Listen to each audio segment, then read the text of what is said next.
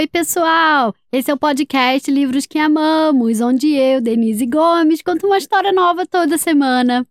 O livro de hoje, na verdade, são alguns contos desse livro, escrito por Gianni Rodari, que é um dos maiores escritores mundiais. O Gianni Rodari é italiano e escreveu muitos livros e contos para crianças.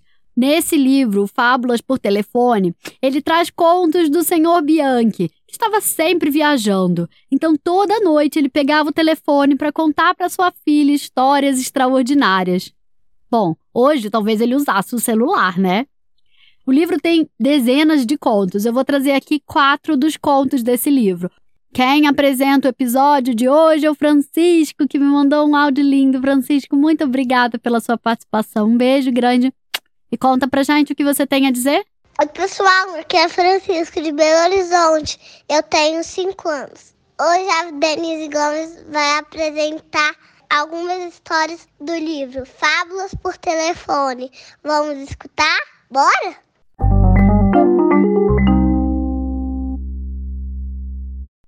Conto número 1: um, O País Sem Ponta. Joãozinho Vagamundo era um grande viajante. De viagem em viagem, um dia ele foi parar num país onde os cantos das casas eram redondos e os telhados, em vez de terminar em ponta, formavam uma corcova bem suave. Ao longo da estrada havia canteiros de rosas e Joãozinho teve a ideia de colocar uma na lapela. Foi apanhar a rosa com muito cuidado para não se espetar nos espinhos, mas logo percebeu que eles não espetavam nem um pouco. Não tinham ponta e pareciam de borracha, além de fazer cócegas na mão. Ora, vejam só, disse Joãozinho em voz alta. Um guarda municipal surgiu de trás do canteiro, sorrindo. o senhor não sabia que é proibido colher rosas? Ah, de desculpe, eu não pensei nisso. Então pagará apenas meia multa, disse o guarda, que com aquele sorriso poderia muito bem ser o homenzinho de manteiga que levava Pinóquio ao país dos brinquedos. Joãozinho observou que o guarda estava escrevendo a multa com um lápis sem ponta e não pôde deixar de dizer: Ah, por favor, posso ver o seu sabre? É claro, disse o guarda, e naturalmente o sabre também não tinha ponta. Mas que país é este? perguntou Joãozinho. O país sem ponta, respondeu o guarda, com tanta gentileza que suas palavras deveriam ser escritas todas com letra floreada. E os pregos, como são? Deixamos de usá-los há muito tempo. Fazemos tudo com cola. E agora, por favor, me dê dois tapas. Joãozinho abriu a boca, como se fosse engolir uma torta inteira. Ah, por favor, eu não quero ser preso por desacato à autoridade. Quando muito, eu é que teria de levar os dois tapas. Mas esse é o nosso costume, explicou gentilmente o guarda. Por uma multa inteira, quatro tapas. Por meia multa, só dois. Mas no guarda? Sim, no guarda.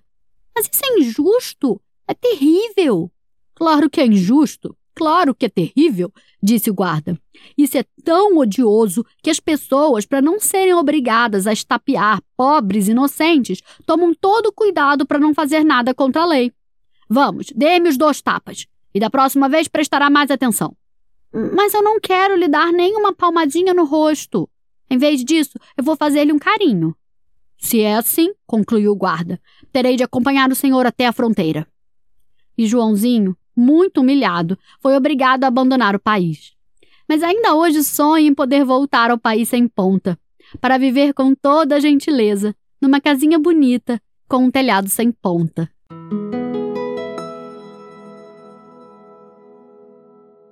Conto número 2: Inventando números.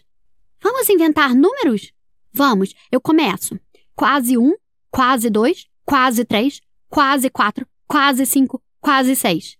Ai, é muito pouco. Veja estes: um super milhão de bilhões, um montão de milhões, um maravilhar e um maravilhão. Ah, então eu vou inventar uma tabuada. Três vezes um, patê de atum. Três vezes dois, vacas e bois. Três vezes três, galinha pedrez. Três vezes quatro, limpei o prato. Três vezes cinco, telhado de zinco. Três vezes seis, bolo inglês. Três vezes sete, feijão e omelete. Três vezes oito, café com biscoito. Três vezes nove, quase que chove. 3 vezes 10? Canelas e pés. Quanto custa canela? Dois puxões de orelha. Qual é a distância daqui até Milão? Mil quilômetros novos, um quilômetro usado e sete bombons. E quanto pesa uma lágrima? Bom, depende. A de uma criança manhosa pesa menos que o vento. A de uma criança com fome pesa mais que toda a terra. Esta é uma história muito comprida? Muito. Rápido, então. Vamos inventar outros números para terminar. Eu começo. Onça, doce, tererê, quadriciclo, delirante, um e dois, eu e você. E eu vou dizê-los do jeito de criança. Unidunité, salamê, calabres, centopeia falante, miríade mirante, um e mil, minha tia e meu tio.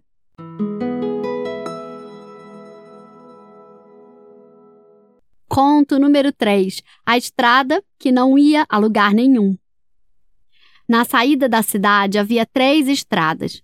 A primeira ia para o mar, a segunda para a cidade e a terceira não ia para lugar nenhum.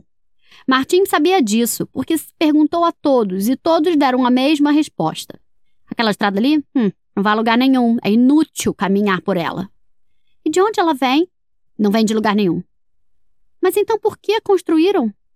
Ninguém a construiu. Ela sempre esteve ali. Mas ninguém nunca foi ver? Você é teimoso, hein? Se estamos dizendo que não há nada para ver? Mas vocês não podem saber se nunca estiveram lá. Era tão teimoso que começaram a chamá-lo de Martim Cabeça Dura. Mas ele não se importava e continuava a pensar na estrada que não levava a lugar nenhum. Quando cresceu bastante para atravessar a estrada sem segurar a mão do avô, certa manhã Martim se levantou cedo, saiu da cidade e, sem hesitar, tomou a estrada misteriosa. Caminhando sempre em frente.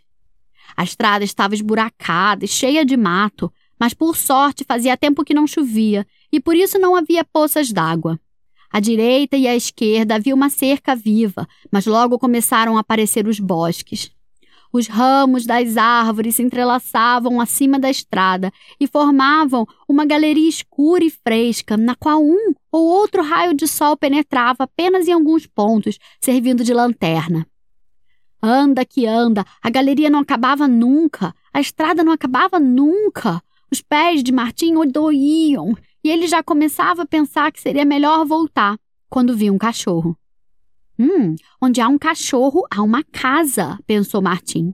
Ou pelo menos um homem. O cão foi ao seu encontro, abanando o rabo, lambeu suas mãos, depois se pôs a caminhar pela estrada. De vez em quando ele se voltava para ver se Martim ainda o seguia. Estou indo, estou indo, dizia Martim, cheio de curiosidade. Finalmente, o bosque foi ficando mais ralo, o céu voltou a aparecer e a estrada terminou numa entrada com um grande portão de ferro. Através das grades, Martim viu um castelo com todas as portas e janelas abertas e fumaça saindo por todas as chaminés. De uma das sacadas, uma senhora muito bonita banava a mão e gritava alegremente: Entre, entre, Martim Cabeça Dura! Ora, alegrou-se Martim. Eu não sabia se chegaria, mas ela sabia? Empurrou o portão, atravessou o jardim e entrou no salão do castelo, a tempo de fazer uma reverência para a bela senhora que descia a escadaria. Ela era linda, mais bem vestida do que as fadas e as princesas, e além disso era muito alegre e ria. Então você não acreditou? Ah, em quê? perguntou Martim. Na história da estrada que não ia a lugar nenhum? Ah, era muito tola. Eu acho que existem mais lugares que estradas. É, claro. Basta estar disposto a sair do lugar. Agora venha, quero que conheça o castelo. Havia mais de cem salões, repletos de tesouros de todos os tipos, como aqueles castelos dos contos de fadas, onde dormem as belas adormecidas ou onde os ogros amontoam as suas riquezas. Havia diamantes, pedras preciosas, ouro, prata, e a cada instante a bela senhora dizia: Pegue, pegue o que quiser. Eu lhe empresto uma carroça para levar a carga. Martim não teve dúvida. Ele voltou com a carroça barrotada. No assento do cocheiro e o cachorro, que era mestrado e sabia segurar as rédeas e ladrar para os cavalos quando eles cochilavam e se desviavam do caminho. Na cidade, onde achavam que ele já tinha morrido, Martim Cabeça Dura foi recebido com grande surpresa. O cachorro descarregou na praça todos os seus tesouros, abanou duas vezes o rabo em sinal de despedida, voltou a subir no assento da carroça e foi embora, levantando uma nuvem de poeira.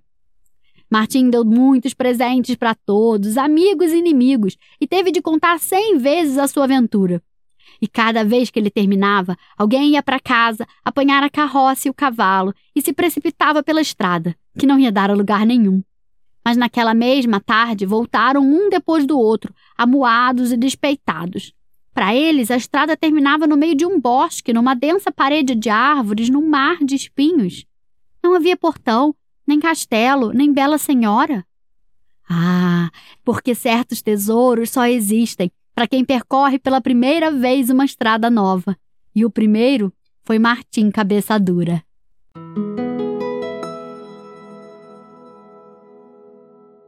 Quarto e último conto: Errando Histórias. Era uma vez uma menina que se chamava Chapeuzinho Amarelo. Não, vermelho. Ah, é mesmo. Chapeuzinho Vermelho. Sua mãe a chamou e lhe disse: Ouça, Chapeuzinho Verde.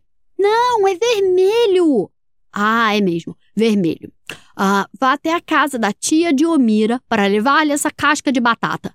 Não, vá até a casa da vovó para levar-lhe esse bolinho. Ah, está bem. A menina andou pela floresta e encontrou uma girafa. Ai, que confusão!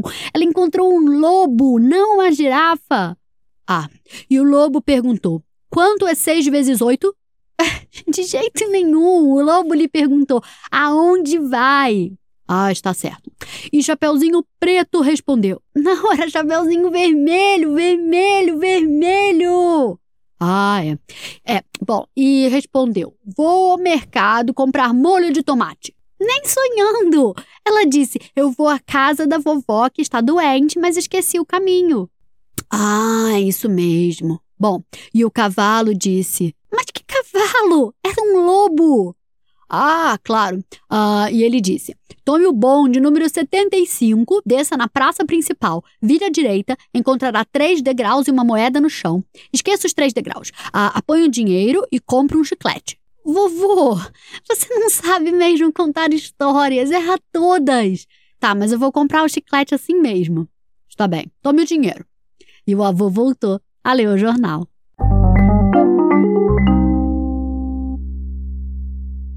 E aí, gostaram da história? Esses foram quatro contos entre dezenas de contos que estão no livro Fábulas por Telefone, escrito por Gianni Rudari, com ilustrações de Bruno Munari, tradução de Silvana Cobult Leite e publicado no Brasil pela editora 34. Quem encerra o episódio de hoje é a Cecília, que também tem uma irmãzinha chamada Camila. Cecília, muito obrigada pela sua participação. Um beijo grande para você e para Camila. E conta pra gente o que você tem a dizer. Oi, meu nome é Cecília, tenho 5 anos, eu tenho uma irmãzinha que se chama Camila, ela tem 2 anos. Aí hoje a história que a Denise Gomes contou é, o li é do livro Fábulas por Telefone.